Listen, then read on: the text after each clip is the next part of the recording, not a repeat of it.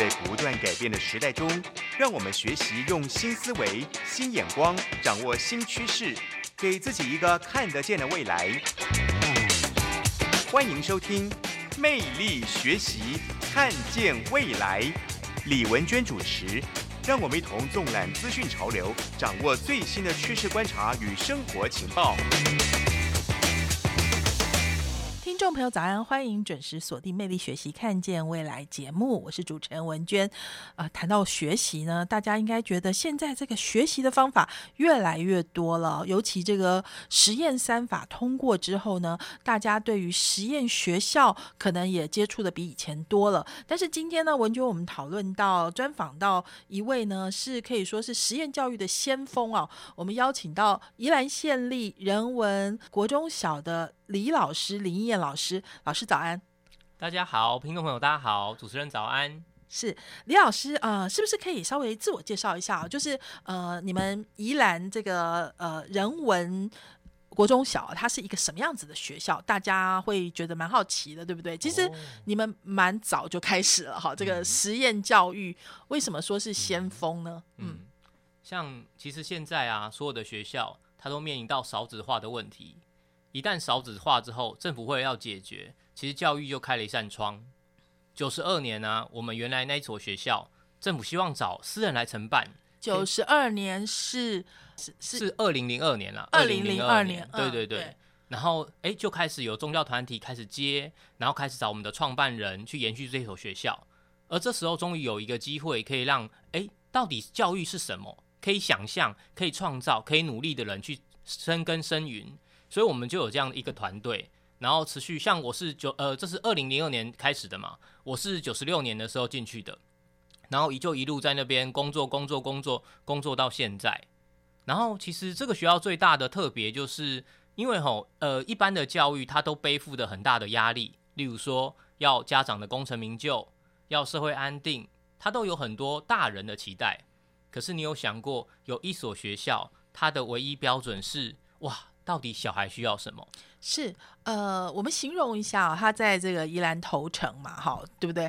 是在这个住宅跟稻田相伴的这个小道的附近，哈，所以说随随地呢，你就会看到，哎，一群一群的，看起来是国中年龄、国小年龄的学生，大家都穿着便服，哈，呃，背着包包，慢慢悠悠的行走，这样子，就是甚至不会像说，呃，早上已经九点十点，大家才很。悠哉悠哉的走到学校里面去，哈，然后呢，呃，基本上呢，这个学习的方法并不是传统的啊，我们讲就是一般的升学主义这样子的学校，所以它的教室跟教室之间的。呃，距离呀，或者跟大自然的关系呀，这个是不是请李老师先简单介绍一下你们学校？然后，因为现在大家对实验学校已经各式各样，大家能够越来越了解。但是在当时你们推这样子的学校出来的时候，其实是引起很大的轰动，对不对？对。因为你是什么时候进去的？哦，我是九十六年的时候进去的。是，其实已经他经过四年的努力，其实已经开花结果非常多东西了。像其实你探讨到，哎。我们学校的特色是所有的开教室都是开放的，嗯，那当时就为什么呢？这只是一个噱头吗？嗯，原来创办人跟我们说，诶，当你今天没有开放，老师之间没有交流，小孩怎么觉得人际互动啊？今天没有开放，所有人挤在一个小教室里头，谁知道我们学的好不好呢？彼此要交流，要能够形成一个团体，要学人际互动，要学尊重，学礼貌，就是要从开放开始啊，而且。谁说小孩一定要关在一个教室呢？像刚才讲到，我们的上课、下课画面是非常的美好的。可是我们课堂中是基本上我们整个头层都是我们的教室，因为整个头层呢有山有海。只要现在是冬天嘛，如果到夏天的时候，我们几乎整个礼拜全部都在户外，从山上到海边，不断让小孩去玩。因为我们觉得教室，哎，整个世界或整个头层哪里适合小孩，我们就会带他去。是，所以说它其实是一个协助学生找到自我、非常自主的一个学校。就是学生的天赋是什么，就让他尽量的去发展。然后，但是你们的学校大家也了解到，家长必须要非常 open minded，而且家长要完全跟一般的这种嗯。要求学生的学业成就的家长有一点很大的差距嘛，对不对？而且你们很早就开始做这件事，这样算起来，从两千零二年到现在，哈，也已经快二十年了耶。是是，对，所以这20二十，年来，其实也有很多小孩已经陆陆续续的毕业了嘛，嗯。然后甚至也已经二十几岁进入职场了，所以大家就很好奇，这可以说是第一梯次的这些毕业生，他们嗯。进入了职场之后，到底跟一般的这种普通的教育出来的孩子的差距是什么？差别是什么？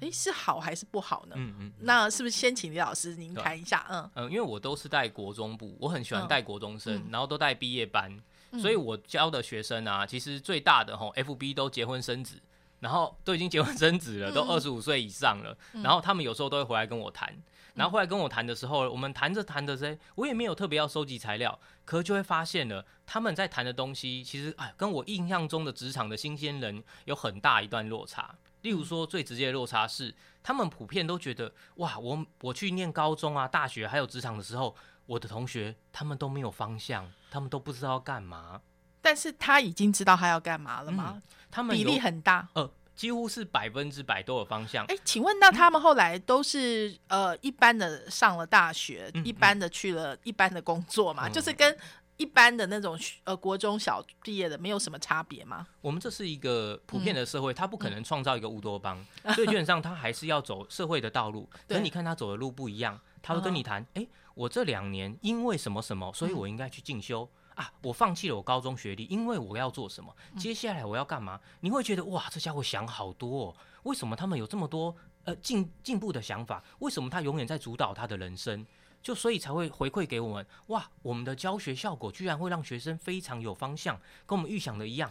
可是九年级离开的时候，他没有那么厉害，他怎么一毕业之后变那么强呢？啊，我觉得好有趣哦。就是说，大家以为说，我们其实讲明白一点，就是刚刚我在跟李老师聊天的时候，哎，你们学校用一个比较简单的讲法，就是放山鸡啦，对不对？就是放养的这种感觉。那我们在都市里面就感觉说啊，大家就是填鸭，就是不断的塞塞塞塞东西给他，把小孩的每一秒钟都填满了事情。好，可是你们完全不一样。嗯嗯，所以就是这两种不同的教育方式出来了。说实在，因为第一梯次到现在二十年了哈，所以有已经有一些呃孩子毕业了哈，就是已经变成青年了。然后所以刚刚老师说，其实从学业成绩上来讲，没有什么太大的差别，对、啊，不对？因为其实 我们也是有不断探讨自己会不会成绩比较差、啊。我们每年都有追踪九年级的学生，他、嗯我们呃宜兰县可能十六所国十六所国中，我们大概都是第十或者是第九名，就是中间偏下。可是，一旦到了大学。嗯或者是职场之后，哇，那个能力爆发出来，每个学生都觉得，哇，我怎么这么厉害？所以还蛮好笑，就说你现在把小孩。硬压在书桌前面看书看书念书念书塞塞塞塞塞，跟你让他到外面跑来跑去玩来玩去，然后让他想念书的时候再去念，没有多大差别。呃，对我们也很震惊，所以不是我们嗯特别训练，而是一般认为在训练考试的方式，其实失败率很高。嗯就是一般学校很努力在让学生念书，可学生没有很想念书。所以这件事情就是我们有必要剥夺孩子们的童年吗？有必要为了就是让他们乖乖的，其实管理起来比较方便。我想李老师一定有非常多的心得哈，哦就是你们带这样子的班跟以前，就是如果说你的同学们嗯。做一般的老师，他只要走进来嗯就是对着一群人这样讲课，甚至嗯放个影片给一般人看，他就没嗯事了。然后还有寒暑假，他们是非常轻松的，嗯相较你们可以这样说吗？嗯。可是其实吼，他们的心理压力很大，因为他们被迫做，嗯。他们被训练成要做他们不想做的事。课纲说什么，校长说什么，教务主任说什么，课本说什么，考试说什么，他就一定要教。嗯可是在这里，你应该问：诶，我现在教这个给小孩有重要吗？小孩给我的回馈才是真的。那就会有一群老师，还有专业的人带你探讨我们该教什么东西。所以教起来辛苦归辛苦啦，可是非常有踏实感。我们每呃每个礼拜都开会到蛮晚的，可是都知道我到底在做什么。然后小孩也觉得，嗯，我在这里，我拿到我要的东西，而且你们跟孩子们的关系是很近的，对不对？。对，超级好。你会不会觉得啊，你真的十年树木，百年树人，你就是在这一群人，就是哎，你就是陪伴着他们成长，有这种感觉吧？嗯、倒不如说是我只是他生命中的一个过客，而这这过客嘞，我选择最棒的位置，我不用伤害他，我不用压榨他，我不用去逼他做他不想做的事，那他最后成成为很棒的人，但是我早就知道他会成为这么棒的人了。其实呢，呃，你知道，呃，人家讲说物以类聚，人以群分，哈，就是在过去的这种传统教育中间，哎，我先按照一些。世俗的标准把孩子们分类了，就是诶，他比较会念英文，他比较会念数理化，他比较会念国文，把它分起来，然后就是要他们去考试，变成考试机器，然后呢获得比较好的学历，然后呢就会进入比较好的公司，这样有比较好吗？好，还是说诶，按照我们现在呃就是人文中小学的方法，就是让孩子的天赋自由。到底差异是什么？我觉得听众朋友跟文娟一样也非常好奇哈，因为今天李老师呢，呃，有十多年的这个教学经验哈，然后所以也看到这么多孩子的成长，到底差距是什么？尤其呢，你们是属于第一代的这个实验教育的先锋，其实也撞得头破血流，对不对？对对。跟传统的体制有很多的很多很辛苦的 struggle 哈挣扎。那所以我们休息一下，回来再继续跟李老师谈哦。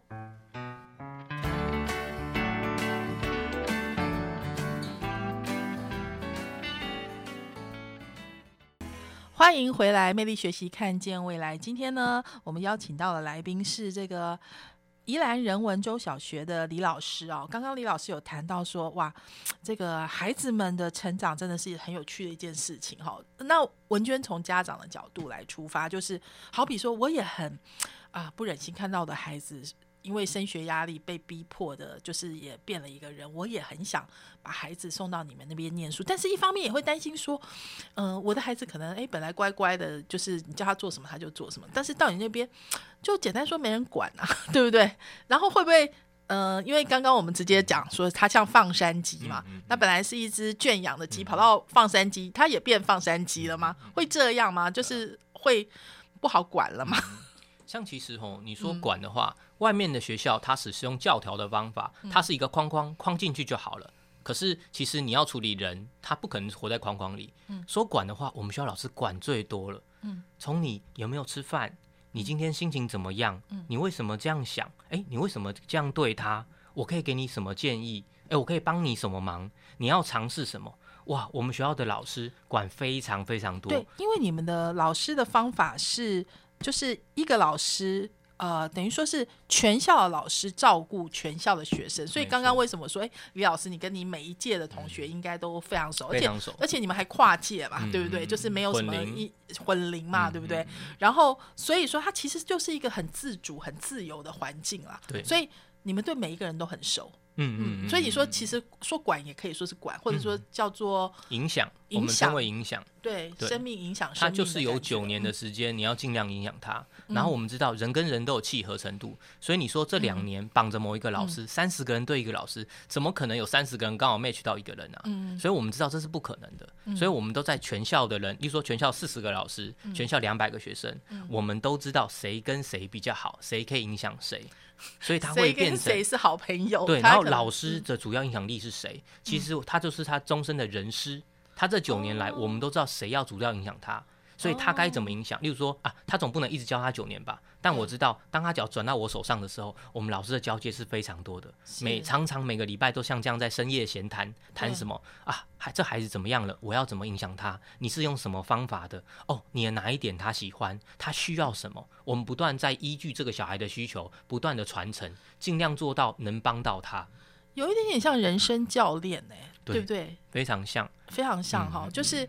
所以其实你看到这些学生，其实你就像他们的哥哥，对不对？是这种感觉吧？对啊，青少年甚至于他比我的亲人都还要熟悉他，因为我要对着他谈话谈两年，他的所有的辛酸血泪我都知道，他的隐私不敢跟他父母说的我都知道。是对，所以每次就算五六年没看到哦，只要一看到的时候，哇，那个熟悉程度很高很高很高。是那。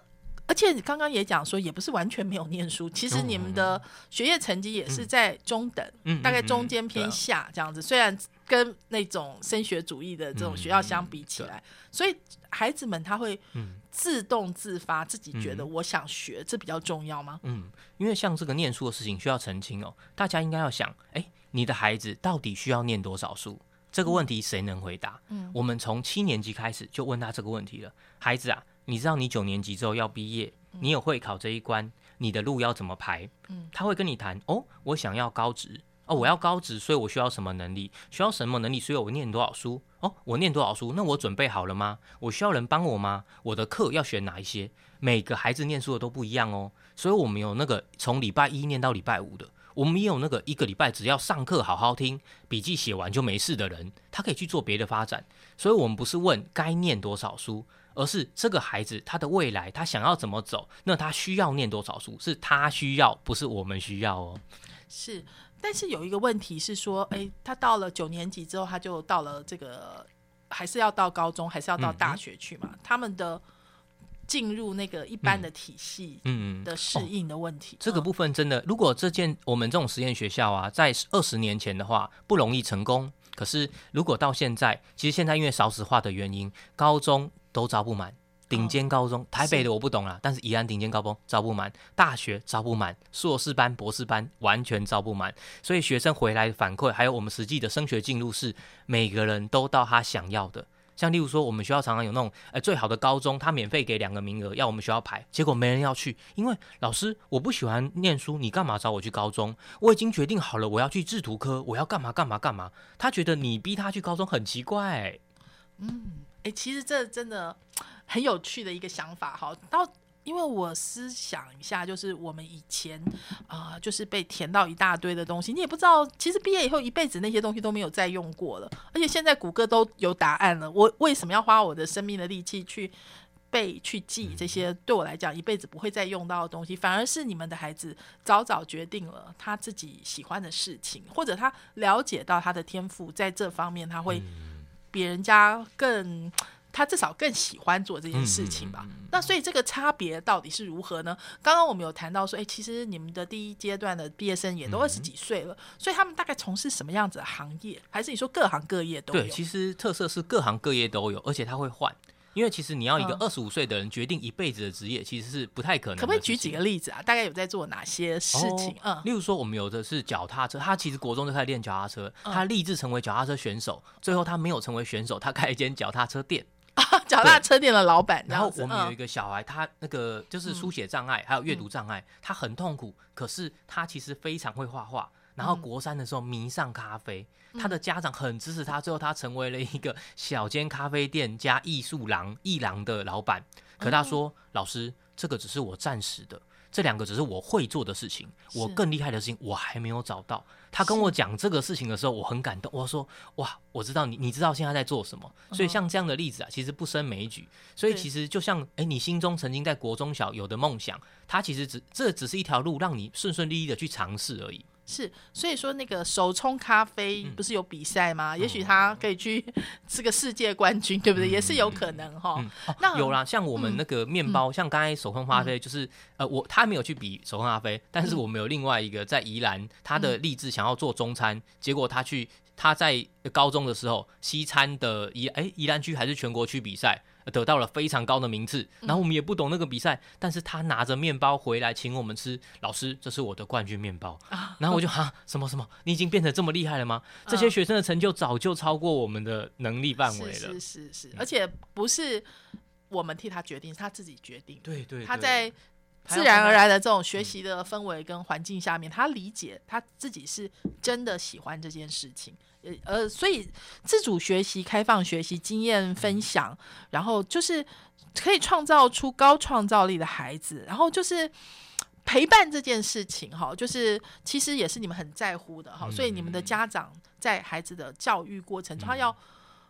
要 play 一个很大的这个 这个 part 嘛，对不对？就是他必须要参与进去，但是也是因为这个原因，有很多家长觉得担心。对，因为我毕竟有工作，对不对？那你们怎么怎么看这件事情？对，嗯嗯，实验教育是一个选择哦，他是家长你选择要这样做。像我们学校开宗明义就讲了，一般学校的教育就是呃，所有的教育百分之百在我校内完成，所以你只要把小孩送来这边，然后他就会变得很好。但是我们学校直接说。我们看清楚了，小孩的教育在国中之前，百分之七十是家长。我们再怎么努力，做百分之三十而已。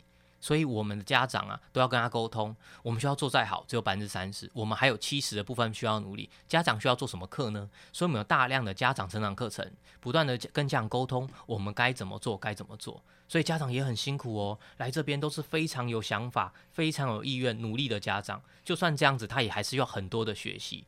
所以我们学校真的蛮有挑战性的。是，好，我们在这里休息一下哦。刚刚其实听李老师讲到这个学校特别的地方，还有他们毕业的学生，诶，跟一般学校的学生出来其实没有太大的差别，只是他们更早或者说更 comfortable 对他自己。的人生，他他打算怎么走，他更有自信，好，更舒适。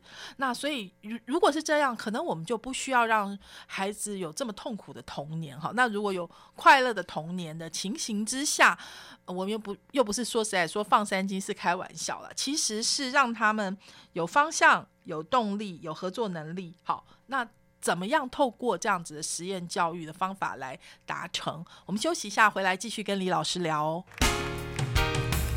台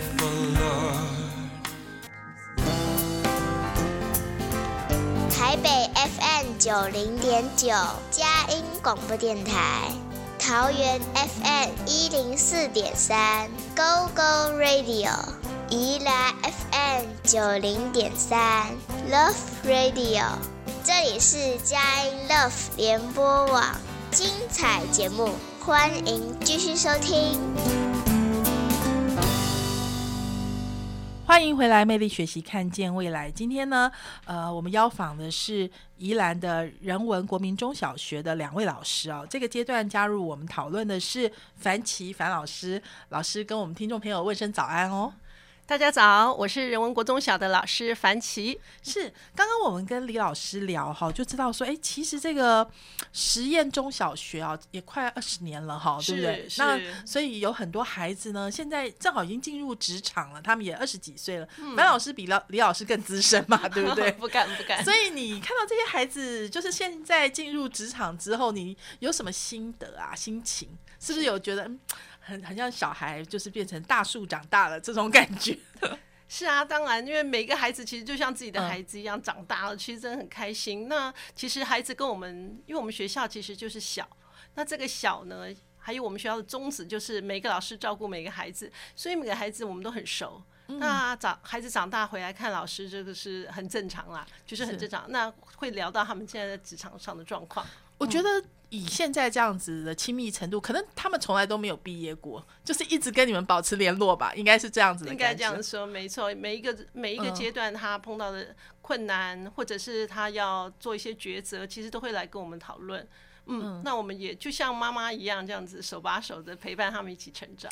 因为刚刚李老师有提到说，你们比较像是呃哥哥姐姐，或者我形容说是人生教练，就是他们。遇到了问题，像现在可能之前是在高中啊、大学啊，在学习上面，现在就是在职场上。那刚刚李老师是说，其实他觉得孩子们比较容易找到自己的人生方向，因为他很早就知道自己的兴趣跟天赋在哪里。那樊老师，你的感觉呢？嗯，我自己的感觉，呃，说方向不敢啦，我觉得这好像说说的有点大，但是我觉得是他们在他们自己的。领域专长上，还有他自己的天赋上，其实很快速的可以有一个善行的感受。那在这个善行感受里头，他就会知道说，我在比如说我在人文艺术上其实强项的，或者我在人文艺术里面的人际互动或擅长沟通，或者是书写，或者是艺艺术的表现上，其实我们就会透过他们自己感受上，他们天比较在天赋上，他们比较专长的，我们就会做更深入的讨论。那在呃，比较多的，比如说技能的部分、工具类的东西，他比较擅长。再加上他的人格特质的部分，我们当 image 上，我们就说，哎，那你是不是也许在这个这个领域上，你就会比较比较呃，走得更舒畅、更顺更顺遂一点？哎，他们也会觉得，哎，不错，所以他们就往这个方向走。是，所以我们今天因为魅力学习看见未来是一个职场的节目哈，所以我们也蛮好奇，说因为现在有很多家长其实也在考虑说，哎，我是不是因为现在的教育？老实说，如果说是这种 intellectual 或者说 book smart 这种事情，其实你大概谷歌一下，所有的知识就会都出现。你何必填鸭式的叫小孩去背诵这些一辈子都用不到的东西呢？对好，与其如此，不如把时间让他发挥他自己有兴趣的事情，做自主学习。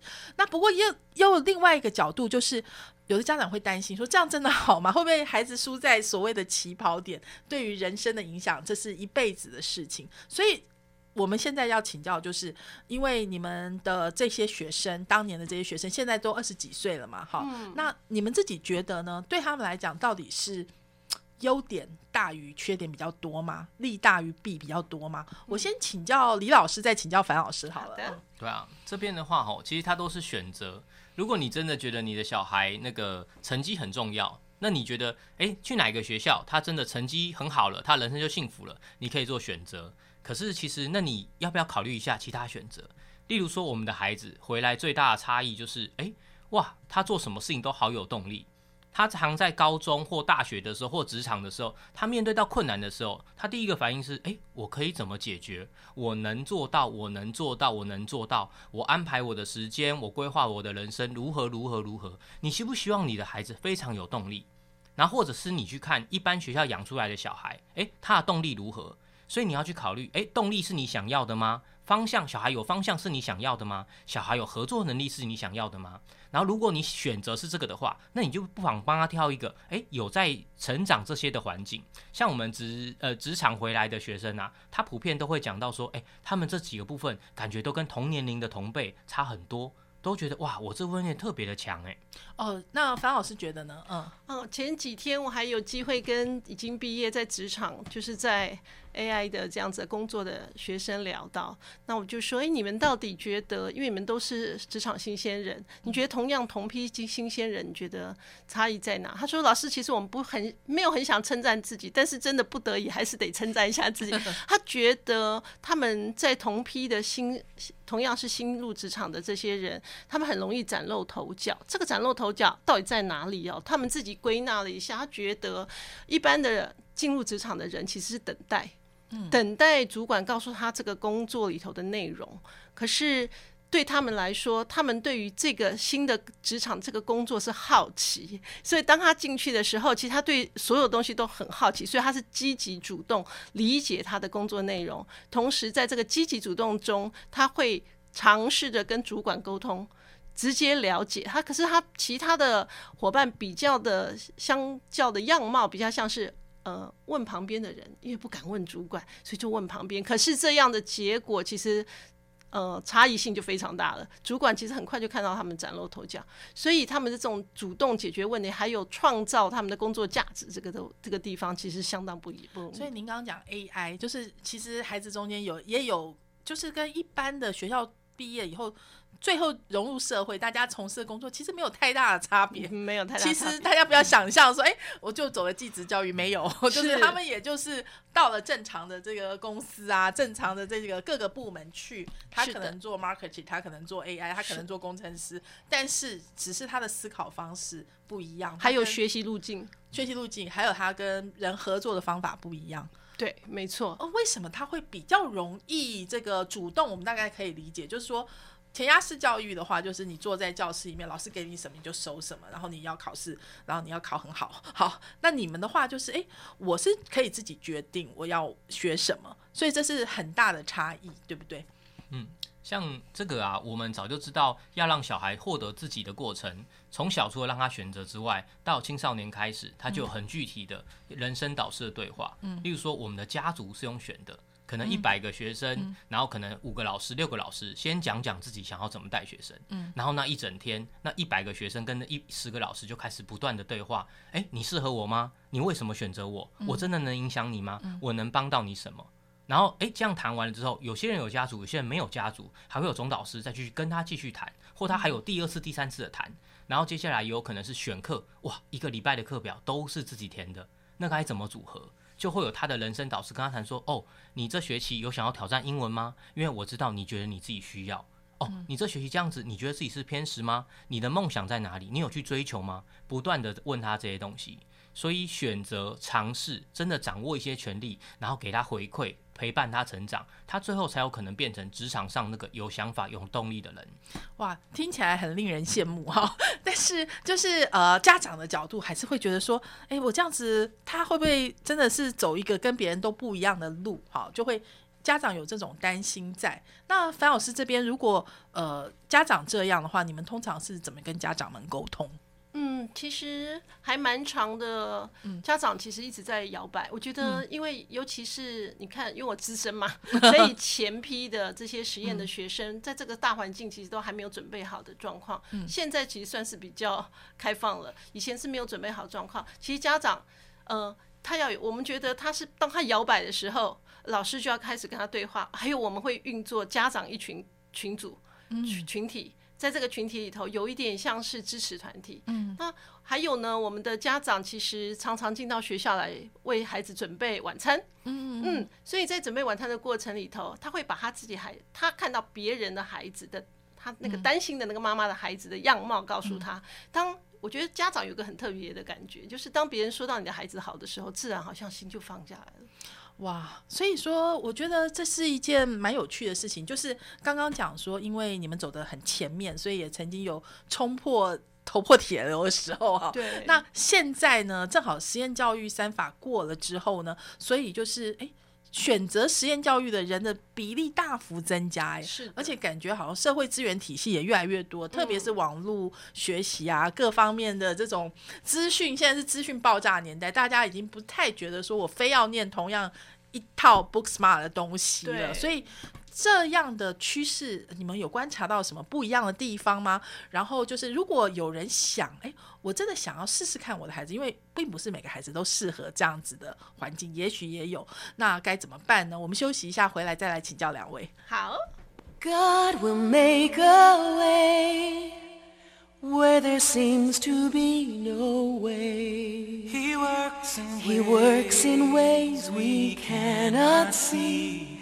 欢迎回来，魅力学习，看见未来。今天我们专访的是宜兰人文中小学的樊奇老师跟李英燕老师哦。我们刚刚谈到，其实这个实验教育的人数现在好像有点在翻转呢，就是越来越多人能够接受这种比较让孩子天赋自由的教育方法。好，那我先请教一下李老师哦，就是呃，所以说。呃，你自己的感觉是比较早接受实验教育的这些人，现在如果我们呃越来越多，你你会觉得说他们现在的受到的这些资源的环境比以前成熟多了吗？现在这个时间点是不是更好？嗯，现在的实验教育环境非常的幸福。就一般的人而言，像例如说，以前你要很辛苦的从台北搬到宜兰、高雄搬到宜兰，你才可以享受到这样的实验教育。可是现在实验教育遍地开花，所以你在台北，你就可以选你想要的实验学校。可是也有另外一种隐忧，指的是既然市场大开了，其实很多人是因为我学校办不下去了，我只好办实验教育。他是否有教育理念、教育理想？他怎么落实的？是否只是换的方法的填鸭，或者是一种甜头？其实非常需要家长仔细的去看，仔细的去想。所以很鼓励家长，现在有很多的资源，你都去了解，选到你心中想要的，才是实验教育你真正能享受到的地方。那樊老师这边，其实我觉得实验教育有一个非常重要，就是以人文本嘛，所以说你们叫做人文嘛。那这样做起来，其实花更多的心力，对不对？对教学来说，对老师来说，那尤其你算是最早到现在也二十快二十年了嘛。是那。你又看到这个环境的变化，你有你有什么想要跟我们讲的吗？就是你觉得这个环境是有渐渐越来越好吗？嗯嗯，就教育实验教育的环境，我觉得真的是越来越丰丰富。我觉得家长的教育选择权真的越来越多了，但是教育实质上真的对孩子有比较好吗？真的我们是大灾问，因为你看是的，你可以看得到房间的补习班补习的样貌越来越多，连实验教育头的内容的样貌都都可以补了。哎，是哎，现在有什么一零八课纲，所以说大家把它变成说，其实都是补习班帮小孩填好。你们会觉得这样子其实是很可笑的我觉得真的非常可笑。我认为政府其实是良善的本意哦，尤其是他们做他们的档案，进入大学时候要交档案，可是因为大家不知道应该如何处理，所以补习班。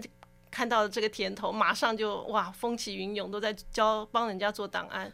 那其实档案学习历程档案对一个人的一个孩子的学习，对他来说其实是非常有意义的。像我们的孩子，他们每一年、每一个学季、每一个学学年都要整理他们自己的学习历程。这个学习历程不是放一些学习单，而是他真实的沉淀下来，看我这个学季学了什么，我对什么最有兴趣，还有我从事了什么。活动在这个活动里，我扮演了什么角色？这个角色呢，我自己从里头学到的东西和我的扩，呃，我碰到的困难是什么？那我如何突破？还是我没突破？其实没有突破也没有关系啊，都是一个很棒的一个记录。对，但是老师，你知道现在就是大家为了升学，所以那个学习历程、学思历程的这个档案都是补习班帮你弄好，然后其实参加什么营队啊，做了什么事情，其实都是。家长跟补习班老师的，甚至模板化的东西，是其实你说口试委员会看不出来吗？就是他可能第一个问题问了，你你已经帮他准备好答案，第二个跟第三个追问问题问下去，可能就答不出来了，对不对？就算他因为这样上了大学了，可是他会不会有哦？原来社会的东西都是这样的，都是假的，都是填上去 copy paste 上去的，其实。这个真的有我的这些比较大的孩子要去职场，尤其在或者还没进职场，在大学，其实他们看到为什么同学好像教东西都是应付了事。现在但大学里头其实很多 teamwork，可是真的。team 组在一起 work 都是他们在 work，可是他们在 work 的时候很开心，因为他们很喜欢做这些 team work。可是后来发现同学其实并没有太多的想要参与，因为他们也不知道如何参与。对，同学可能觉得，哎，这个这东西又不是很重要，不不算分，你干嘛？对对，就是。这样的态度嘛，是的，所以是很可，我觉得是很可惜的。但是对于孩子来说，就会回到我们说，哎，一个孩子的未来的样貌，他的这个人生的价值，其实他会发现，你可以发现在这个过程，其实是养成他如何去面对问题，还有解决问题的这些能力，都在这点点滴滴的累积。可是其实就被跳过，又被跳过了。所以李老师呢，觉得这个玩真的跟玩玩假的这种，你你有没有什么心得？我 基本上是持比较正向的态度了，因为其实他现在。在家长不断的攻击，很复杂啊，一定有舞弊啊，有各种弊端都会来来去去。但其实一旦这个开放了之后，一定会有人认真的去看待这件事情。嗯，所以你想象一下，只要他现在的弊端其实很简单，就是你只要拿来跟升学挂钩，还有跟考试挂钩，他就一定会拿来比较。所以它就像是分数，只是另外一种分数而已。可是你知不知道，其实你的你要。一个孩子认真准备三年的历程，你觉得你需要去多久去关心他？哎呦，我觉得我说要看两个小时，我才能真的去简单的了解。那有一百个人、一百个学校呃一百个学校学生来竞争的教授，他真的看得完吗？我相信在最顶尖的，他们一定没办法看，一下就过去了。可是有一些学校，哎。也许我非不是非常的有名，来的只有十个啊，我可以仔细的看，我相信他可一定可以从中找到他真正需要的学生。所以即使大环环境有一些混乱，可对于真正想要把教育改变成理解一个人，招到想要的孩子，或孩子找到想要的空间，是还是有很大的利基的。至少开放了这个空间，至少是一个门吧，打开了哈。就是 所以说，但是你知道道高一尺，魔高一丈，永远就是会有一些人，他就是找一些立位。啊，找一些巧门哈进去，但是呃，我们现在拉回来讲说我们的这个人文中小学哈，因为应该有很多的家长跟文娟一样，就是你还没有办法做决定，但是你也有想要。更深一点点的了解，所以其实你们也有这个有点像冬令营或者叫做教育旅行、亲子教育旅行这样子的 course，对不对？对，嗯，我们这一次呢，特别因为很多人想要了解说，哎，到底我们学校的教育模组是什么样子，或者是到底是什么样貌，所以我们特别在一月八号、一月九号办了。个别办了两梯的亲子教育小旅行的这样子的活动，那这个活动里面呢，让我们的让这些小小孩呢，他就是体验我们学校的低年级的课程的的样貌，那大人呢去体验我们高年级就是国中的行动学习的样子，是，所以说就是一天就对，对，一整天。啊，所以大人小孩那大概费用呢，嗯，嗯，费用呢，我们是每一个人七百元。但是在十二月底之前报名的话，我们有一个优惠价，就是六百，每个人六百元，包含吃还有门票。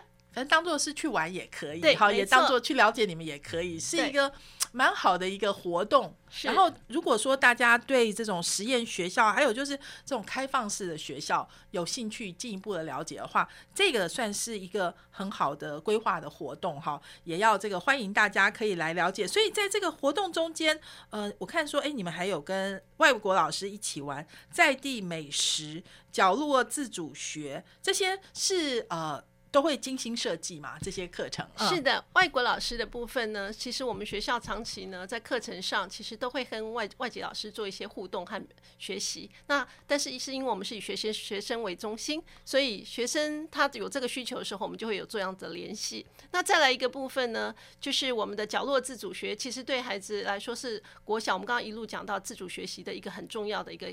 point，所以在这个位置上，我们想要让这些小小孩在透过我们的角落设定设计上，让他们自由去选择选择，有点像跑堂的意思就对了。对去选择，对选择他们的小课表。是，嗯所以其实如果你对这个行动学习有兴趣了解哈，对这个开放教室啊，或者说，哎，我们刚刚讲这个宜兰本身就是你们最大的教室，或者其实全世界都是你们的教室哈。是这样子的开放学习环境，有兴趣让你的孩子了解的话，也欢迎哈，就是上我们魅力学习看见未来的 FB 哈，嗯或者直接谷歌你们，要不要再讲一次怎么怎么样可以找到你们报？好，只要在人文国中小的官方网站粉砖打“亲子教育旅行”进去就可以看到了。好，今天非常谢谢两位来到魅力学习看见未来，谢谢谢谢主持人，也谢谢听众朋友您的收听，我们下周同一时间空中再会了，拜拜，拜拜，拜拜。